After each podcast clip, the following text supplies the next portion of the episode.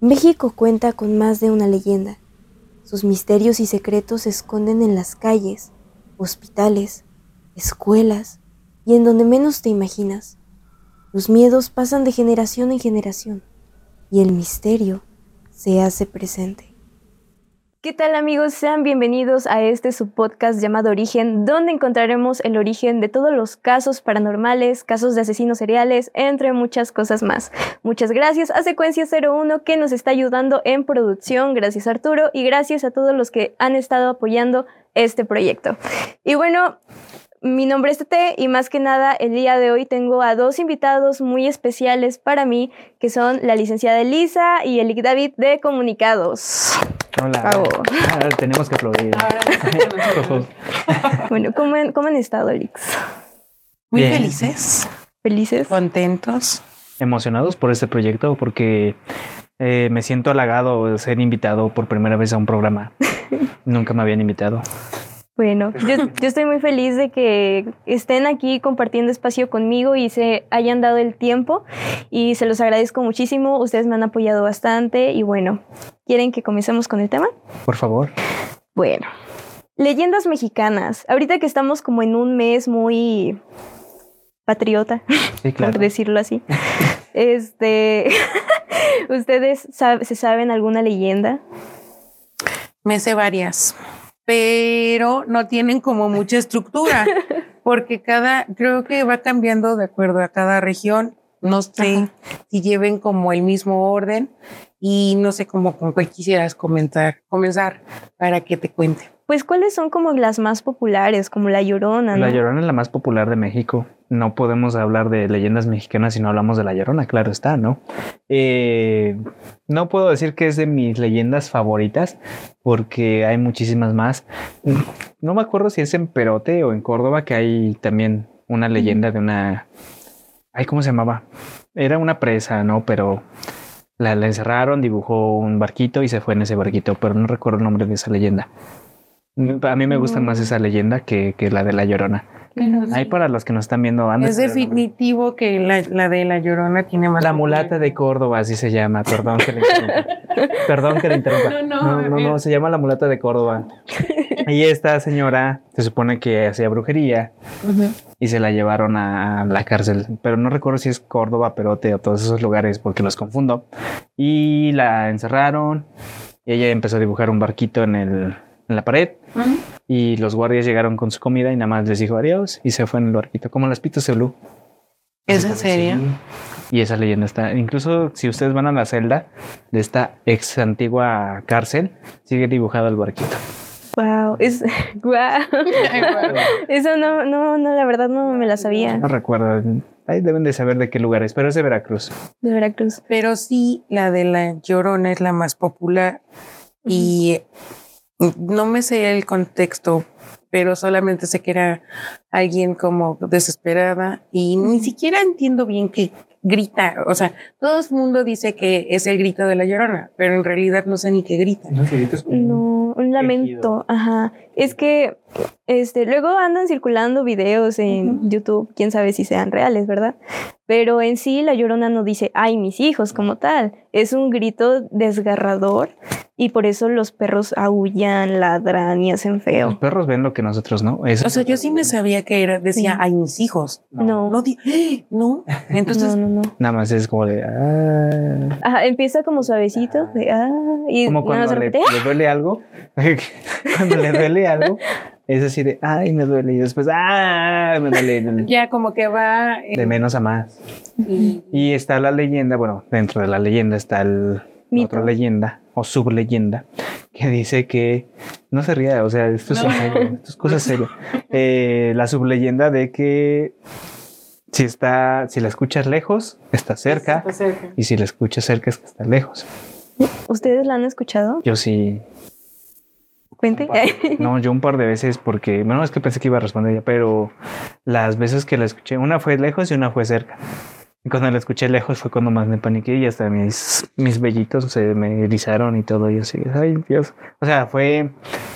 Es que ustedes pueden escuchar lamentos o quejidos y no pasa nada. Pero ese quejido en especial sí te pone la piel chinita y si te da escalofríos y te recorre todo el cuerpo y dices, ah, esto no es normal. O sea, literalmente la primera vez que yo lo escuché, yo hasta pensé que era un gato, porque ven que cuando los gatos están así como que en celo y así hacen. Entonces dije, ah, pues es un gato, ¿no? Y después me empezó a correr los escalofríos y dije, ay, esto no es normal. O sea, y ella ocasiona cosas en, el, cuerpo de las personas que la llegan a escuchar. No, no sabía. ¿No, ¿Nunca la he escuchado, Nick? De hecho, dicen que si la ves te seca. O sea, como que te chupa. Y qué, qué es que está muy, o sea, ¿cuánto poder tiene esta, esta mujer dramática, no? Porque, perdón, pero sí es dramática. Es porque la, la leyenda se va. Si usted matara a sus hijos, no, no se desvive. si usted desvive a sus hijos, no. No, no sé, pero hay formas, ¿no? O sea, vas a buscarlos, no andas aterrorizando a la gente.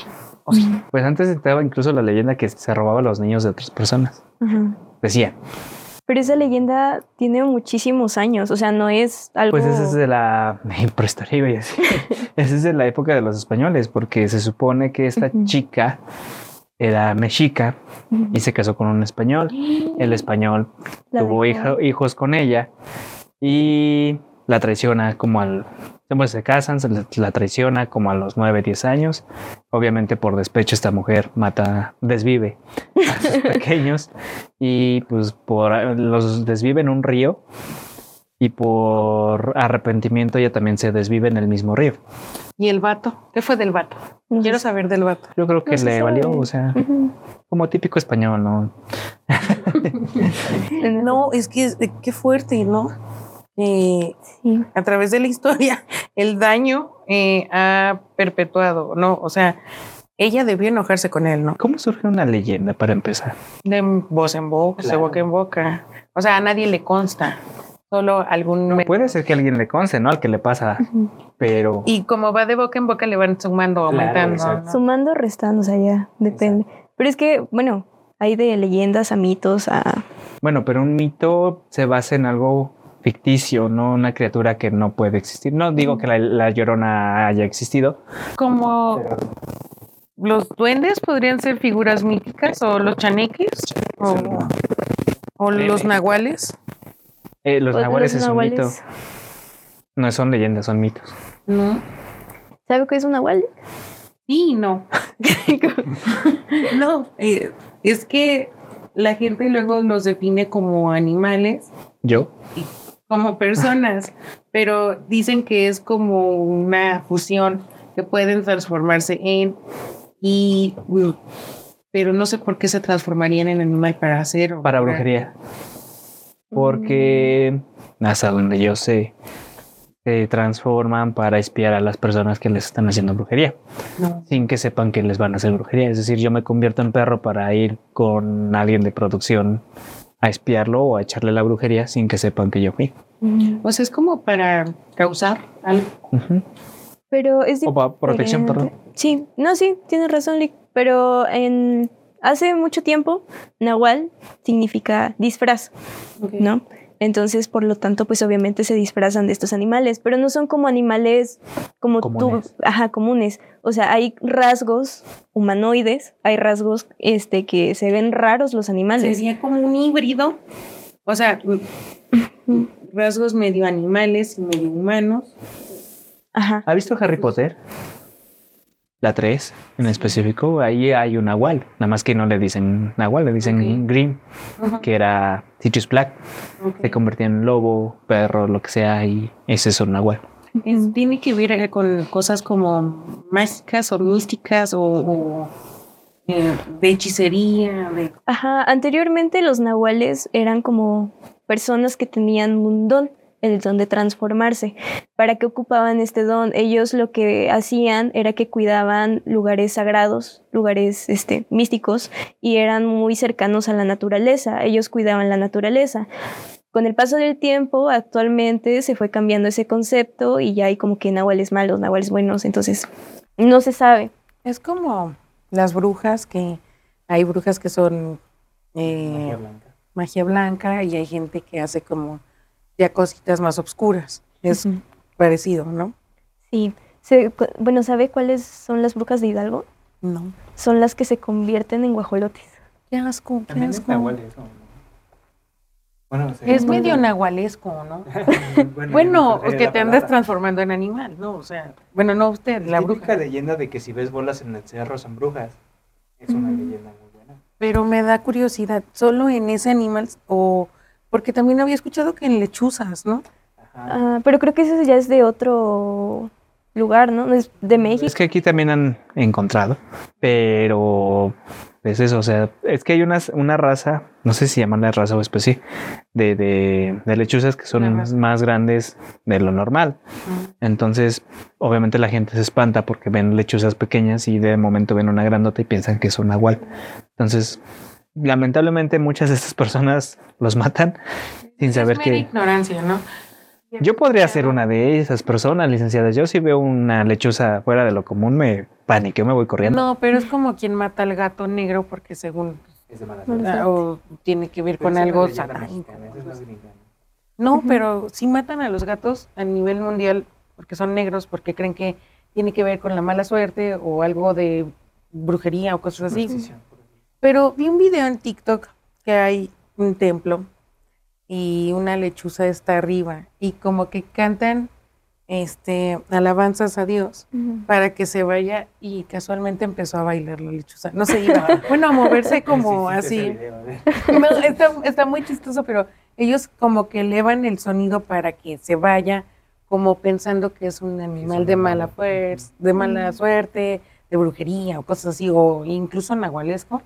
Y empezó a bailar así de, eh, eh. bueno, no movía las, estaba, eh, eh, eh. Sí. Y Estaba feliz. fondo los que no tienen. No, no, no, pero sí me interesa saber eso de las brujas. Las brujas se convierten solamente en guajolotes. Mm, Bueno, eso es lo que había leído tan solo en el estado de, de Hidalgo. Ajá. Y según que, por ejemplo, buscan a bebés, los desviven para ellas mantenerse con vida. De hecho, misteriosamente y curiosamente, en octubre, en noviembre, el Día de Muertos, muchas personas publican que no, do- no No, no bueno, aparte, no, aparte, aparte, que no dejen a sus mascotas, en especial gatos negros o blancos, porque luego hay grupos que andan buscando este- estos gatos Para para, hacer para hacer rituales, rituales. para hacer cosas por el estilo. No, es, es, bueno, no sé si esté bien, no esté mal, pero está medio cruel, ¿no? ¿Viste la película de la bruja? Ahí pasan ese tipo de, de los bebés. Ajá. Y está muy, a mí sí me da miedo. Pero ¿por qué las brujas comen bebés? Bueno, comen es como en metáfora, ¿no? Pero sí. Eh, No, no, no. Según la película esa de la bruja, veanla, eh, le sacan la sangre y la sangre es la que los rejuvenece, o sea, les Ujú. mantiene jóvenes. De los babies. No, qué feo. Claro, pero bueno, esa es película gringa, pero no así de Ok, entonces en, en esta en esta parte que se transforman en guajolotes es con algún fin igual. Mm, como tal, de cuidarse, ¿no? ajá, sí, dicen que estos, bueno, cuando se convierten en guajolotes hasta pueden volar y todo, o sea, un guajolote volando. medio raro, pero, pero sí, o sea, sí existen este tipo de cosas. De hecho, se da mucho más estas eh, historias en los cerros, en los cerros o gente de comunidades. Normalmente en ciudades casi no, pero pues por lo Bueno, mismo. precisamente me suena como algo preciso lo que yo sé de algún tipo de brujas. No me consta porque no me han llevado. Pero se supone que estas brujas en el Estado de México se suben al metro o No, pero a... esas son otras. ¿O cuáles brujas? No, no, son brujas, pero eh, cuando tienen algún tipo de víctima, siempre van en, en- de tres en tres y tienen alguna víctima y a- adoptan una apariencia de mujeres ah, muy atractivas. No estoy diciendo que sea bruja, ni Nel Conde, Maribel Guardia, pero de ese tipo, mujeres at- muy atractivas. Entonces, eh, sé la leyenda de que algún día le hicieron plática a un joven. Él iba en el metro saliendo del trabajo o de la escuela, no lo recuerdo bien. Creo que de la escuela. Iba leyendo un libro porque estaba muy grande la distancia hacia, su casa. Y después estas tipas se subieron al metro y empezaron a interactuar con él. Tipo así de, oye, ¿estás leyendo ese libro? Me encanta ese autor, tengo varios libros. Si quieres podemos ir a, en la parada tal y vivo cerca, ¿cómo ves? Y él se quedó así de, ah, generalmente uno es como más amable con la gente que le parece atractiva, ¿no? Y él dijo, sí, estaría bien, pero ya es tarde y mañana tengo escuela. Y dice, mamá, insístele, mira, este, que vaya con nosotros, que le, leemos el libro, no hay ningún problema. Iban tres personas, tres mujeres y una de ellas llevaba un bebé. Total que varias paradas después notó que tres personas más se subieron y estas personas lo veían extraño a él. Sintió las miradas y que murmuraban entre ellos. Y en algún momento las tipas le seguían insistiendo, mira, pero vamos, que no sé qué, que no sé cuándo, y él nunca quiso ir. En alguna parada se bajaron ellas y las personas le dijeron, oye, ¿por qué estabas hablando con ellas? Y él dijo, pero son mujeres muy atractivas. Y dijo, no, no eran eso, eran mujeres horribles con un aspecto asqueroso, con aliento y aspecto putrefacto, y traían, este, y lo que traían estaba muy feo. Dice, era un bebé. Y dice, no, no era un bebé, era un perro que te estaba gruñendo. Dice, yo, el bebé me estaba hablando, bueno, me estaba jugueteando.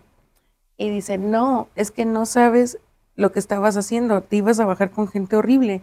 Y según cuenta la leyenda, que una señora se acercó y le dijo, es que esas son brujas y no te pueden llevar a menos que tú tengas la voluntad de ir. Por eso adoptan la forma de gente atractiva, bonita.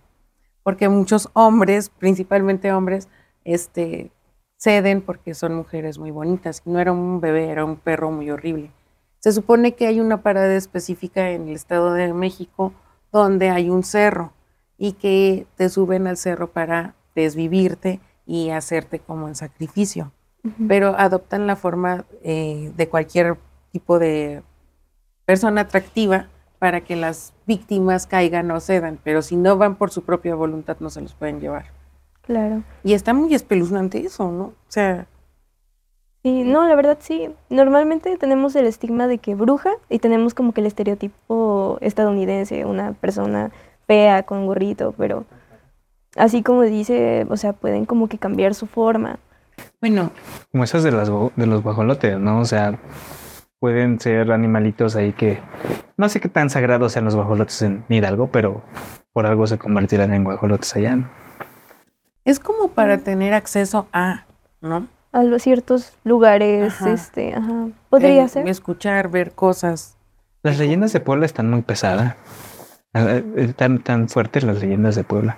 Yo me sé varias, pero se me viene a la mente ahorita la de eh, la dama de rojo, creo que se llama, de una chica que llega a Puebla y enamora al, bueno, llega al hotel de un lugar en Tehuacán y enamora al gerente de ese hotel, ¿no? Entonces, pues empiezan a tener ahí sus que veres y demás. Eh, al paso del tiempo, pues este gerente empieza a comportarse tóxico, como se le conoce hoy en día. Y pues la chica se desespera y dice, pues mm, aquí no soy, mejor le pongo el cuerno. El chico la descubre, la mata y la entierra en el mismo hotel. Y entonces dicen que ahorita en ese hotel espanta a esa chica, a un vestida de rojo y que trata de enamorar precisamente a, a los chicos que lleguen solos a ese hotel. Que, o sea, yo puedo llegar solo a ese hotel a hospedarme, que ojalá no sea el que vaya yo algún día, pero que si yo llego soltero, la encuentro en el lobby, me dice, oye, qué guapo, ¿cómo está? trata de, enamorar para, para vengarse de su, de su muerte. Entonces, ojalá nunca vaya yo a Tehuacán solo. pero, pero hay, hay, otras leyendas, por ejemplo, en, en, el centro, bueno, no en el centro de Puebla, no recuerdo exactamente en qué barrio, de unos niños que espantan en la noche porque se cayeron a un pozo y que incluso hay personas que dicen que van pasando. El pozo todavía existe, me parece. O ya lo taparon, no recuerdo. Creo que apenas lo taparon. Que van pasando a las personas y todavía escuchaban las risas de los niños jugando. Era, no me acuerdo si es el nombre del barrio o de la calle 20 de noviembre. Quizás estoy mal, estoy recordando lo que se viene a la mente.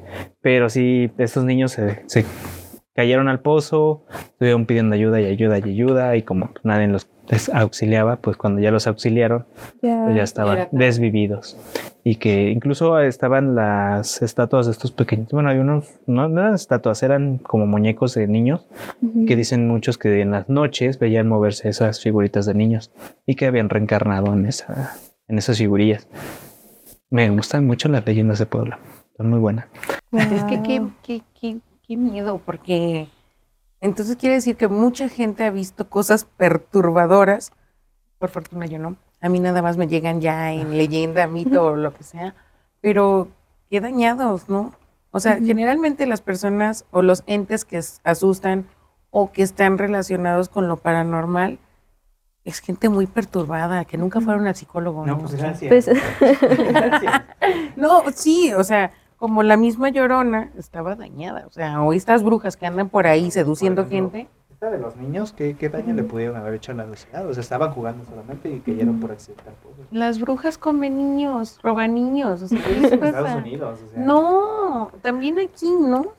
sí, debe de haber. O sea, Pues es que normalmente los fantasmas, por decirlo así, son almas en pena, que siguen como buscando o aún no reconocen que han fallecido. o almas vengativas, ¿no? Pero no siempre. Son no ¿no? Tauro. Yo soy Tauro Lee, Yo también. Y por eso Guau. lo digo. Wow. Guau. pero no, no todas son vengativas, porque creo que hay una enfermera, si no La me planchada, recuerdo. Claro. Muy ¿Qué es la también. planchada? ¿Y por qué planchada? Qué raro. Ah, es ¿Planchada una- de qué iba? De su uniforme, sí, claro. ¡Guau! Era una enfermera, también no recuerdo si era Sinaloa, sí, porque estaba a la orilla de la plaza. Todo en Sinaloa, vamos para Sinaloa. Sí, ahí está el comandante, ¿verdad?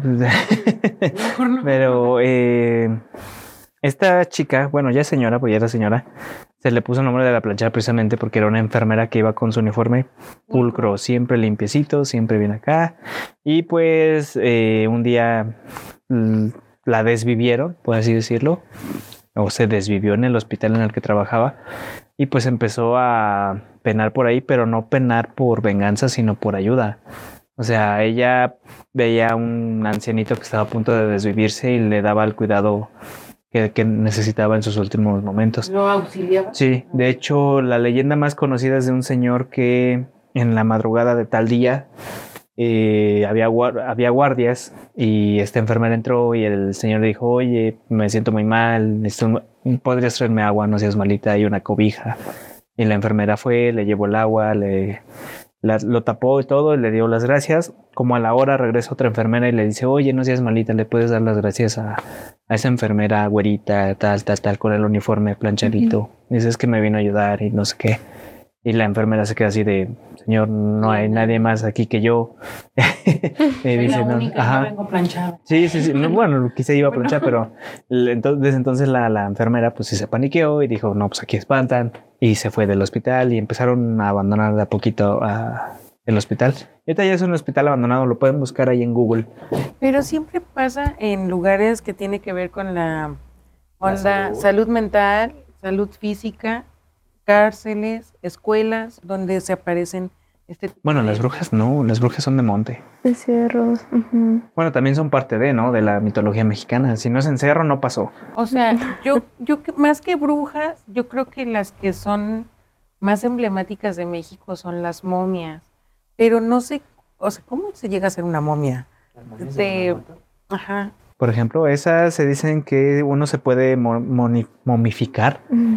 eh, por los m- minerales que hay en la tierra. O sea, a ti te entierran y si hay ciertos minerales en la tierra en la que te dicen adiós, este, no, no te secas ni te desgastas, te mantiene fresco. Y el proceso de que, del, del aspecto de, no, eh, del outfit de las, mo- de las momias es sí con venda No, o eso es puro, Ese es más cuento sí, gringo. sí, si va a Guanajuato y va a ver las momias, son literal, pues el cuerpo como tal, se utilizan muchos químicos pues para que se eh, preserve la, la piel. Yo les voy a contar una anécdota, no es mi anécdota, es de una conocida, y es que ella sí fue a ver las momias de Guanajuato, pero ahí la energía está muy pesada. Entonces, este, ella fue y dice que le empezó como que a doler la cabeza, como que empezó a sentirse mal.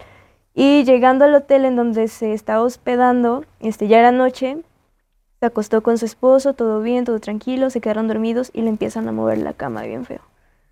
Bien, bien feo. Así, o sea, horrible, como si fuera un temblor, así. Y llegando, este, pues ya a su casa, ya, eh, ya no en Guanajuato, ya en su casa bien, le tuvieron que hacer una limpia y muchas cosas porque no podían dormir. No, tenían pesadillas constantemente. Y esto es porque fueron eh, en algún recorrido turístico Ajá. de las momias, Guanajuato. Sí. Pero que se robó una energía, se le pegó una energía o algo así. Pues es que son lugares que tienen pues mucha... Ajá.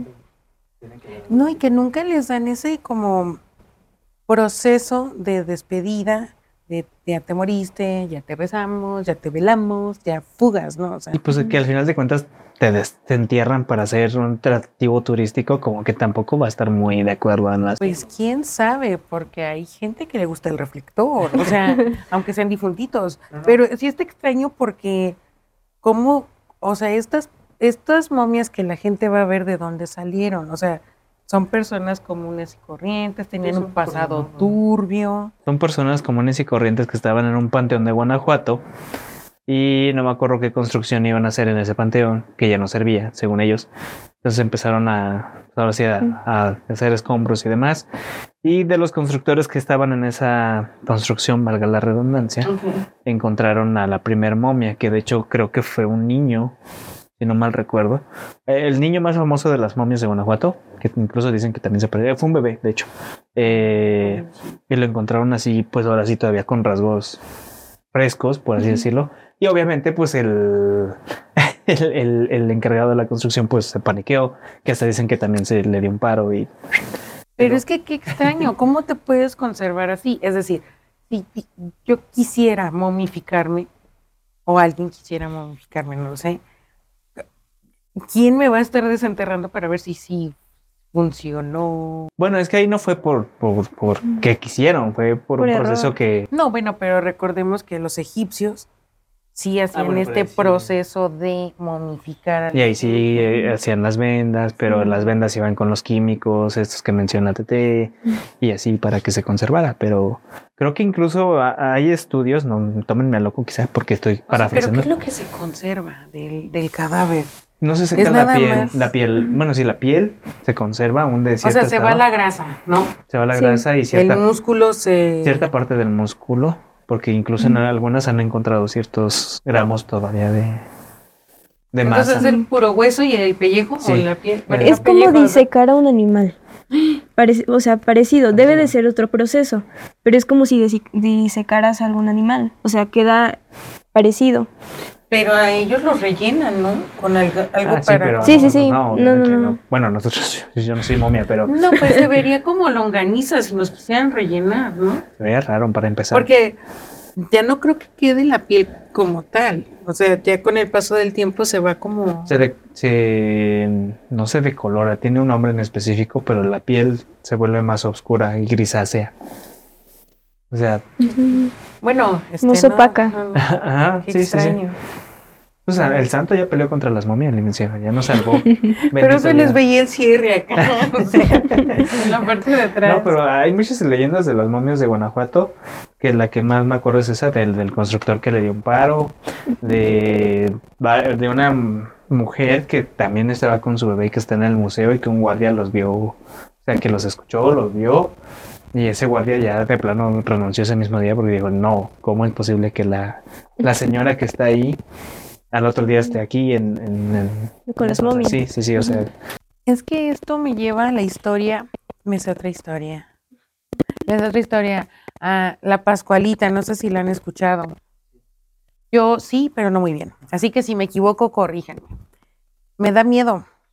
Está muy perturbada la historia. Creo que es una chica de Chihuahua que eh, se iba a casar, era hija única y el día de la boda, al ponerse el vestido de novia, le picó algún tipo de insecto, alacrán, tarántula, mm, algo, no sé, no creo que haya sido pulga, pero ha de haber sido algo más bravo, ¿no? Y se murió. Y cuando la mamá la encontró, pues como era hija única y le tenía un cariño y un afecto muy grande, pues se impresionó y parece que nunca la enterraron o les hicieron el servicio funerario que estamos acostumbrados en este país y la conservaron de forma que no sé si ya existía este este negocio de vestidos de novia que tenían los papás. El caso es que la Pascuala es el modelo más este, representativo de esta tienda y dicen que cada vez que le cambian el vestido eh, en exhibición le cortan las uñas y le sigue creciendo el cabello. O sea, está muy perturbado que tu papá te quiera mucho y no te entierro. Señor, aprenda a decir que Dios ya, ya fue. Era un maniquí sí, de exhibición. vimos, Era un, era un maniquí de exhibición. O Pero es. dicen que era muy bella. o sea, Claro, era de la más bella del condado. Pero hay muchísimas historias que podríamos seguir contando. Porque México es rico en, en- Pero sí está muy dañado eso. O sea, aunque usted quiera mucho a alguien, ¿cómo? ¿Cómo? Pues ¿Cómo? uno nunca sabe, a veces la gente pues está muy cegada por amor, por ciertos sentimientos que se nubla el juicio. Déjenme ir. Cuando yo muera, déjenme ir. O sea, ya porque me quieren conservar. Sí. Tan solo no hay que irnos tan lejos. Cerca de aquí, ¿conocen la laguna de Chichica? no. ¿Qué es achichica? Eso me suena a otra cosa. Es un lugar. Ujú. Está cerca entre Veracruz y Puebla y es una laguna muy, muy famosa porque, este, como tal, el agua es salada. Y es muy, muy profunda. Muchas personas han ido a nadar ahí y muchas de ellas han quedado ahí, o sea, han fallecido en esa laguna. ¿Qué sustenta una laguna? ¿Por qué, por qué es salada? No, de hecho las lagunas tienen que ser De agua dulce. De agua dulce. Porque de ahí salen los ríos. Pero esta no, esta es de agua salada. Dicen Sí, que hay una conexión, ah, perdón, dicen que hay una conexión con el océano, pero no se sabe, No, no, le encuentran. no la han encontrado. Pero muchos han ido a investigar. Lo- el caso más reciente, creo que él sí, sí lo sabe, que una familia Ah, sí. fue No, ahí, Fue hace como tres años. mm, no recuerdo, pero fue una familia, este, se metieron a nadar, una persona se metió a nadar y ah, se dice que en esa laguna hay como remolinos, entonces como que te succiona. Entonces no pudo salir, se metió otro familiar a sacarlo, no pudo, se metió otro familiar y falleció toda la familia. Creo que nomás sobrevivió la hermana. y la- Pero no hay, Porque como, no sabía nada. no hay como estos letreros de advertencia de no. O es Pues de es libre es acceso. Es un lugar turístico, es como.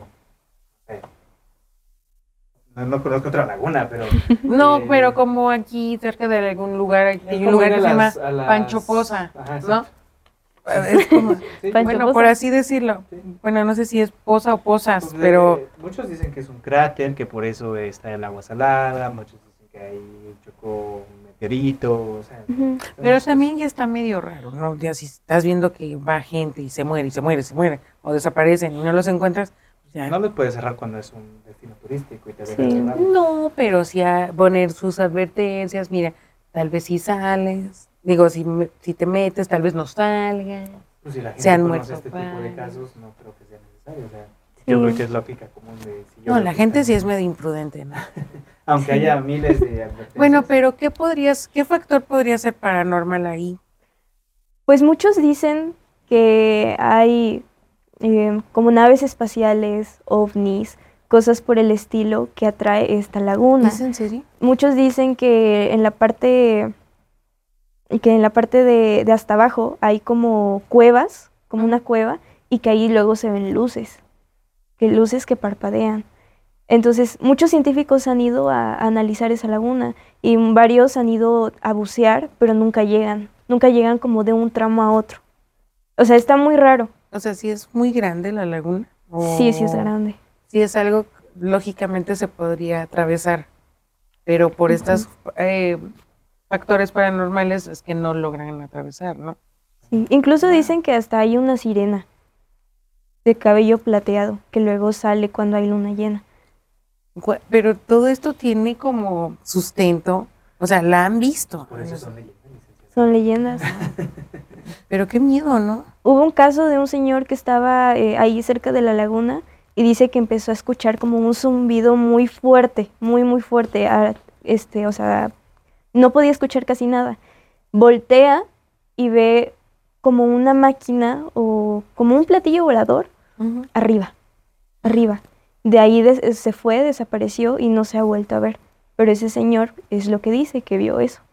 O sea, me refiero a que qué extraño porque las sirenas son tienen mala reputación, no lo digo yo, o sea, Disney quiere limpiar la imagen, pero en realidad siempre están envueltas con este esta onda marítima mística y que desaparecen cosas o hace que la gente como que pierda eh, la cordura, por así decirlo, ¿no? Claro. Y bueno, pues hay muchas historias de, de México. No, creo que si nos entramos aquí a hablar de todas, no, no acabamos. Pero ya es tarde. no, producción no. Producción no se lo permite.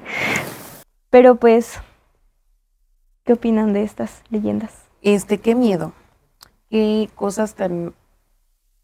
Ha de haber algo más allá que no conocemos, porque estos entes se vuelven entes, porque andan perturbando a la gente. Es decir, si ya moriste de una forma sádica, pues ya, toma conciencia y no andes por ahí. Pero es difícil, porque no es que yo esté extrañada haciendo estos comentarios. Al final sí se puede hacer un diálogo, ¿no?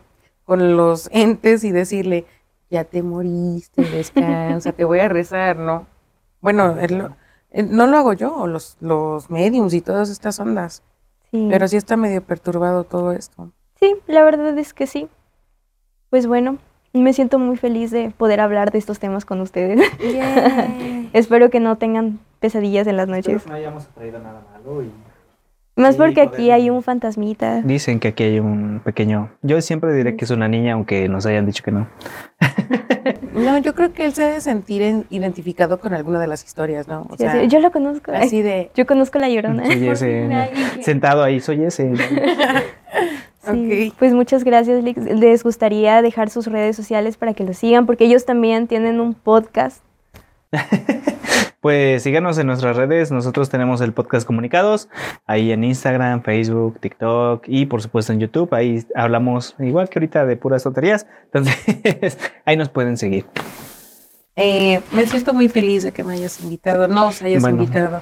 No os hayas invitado, porque eh, tú diste la premicia con nosotros y ya es una realidad, ya se está cuajando esto y me da mucho gusto y espero que tengas mucho éxito y espero que tengas más historias raras y extrañas porque me encantan estas historias y solo lo mejor y muchas, muchas gracias por invitarnos. Y la Ay, A bendición. ustedes. Y muchas buenas vibras para Tete y Ahorita su te voy a dar un, un patadón para que sí tengas mucha suerte. Ok. como Raúl Velasco. Gracias por la invitación. No, muchas gracias a ustedes. Así que ya saben, vayan al podcast de Comunicados donde van a encontrar va- gran variedad de cosas. Y pues esto ha sido todo por hoy. Muchas gracias.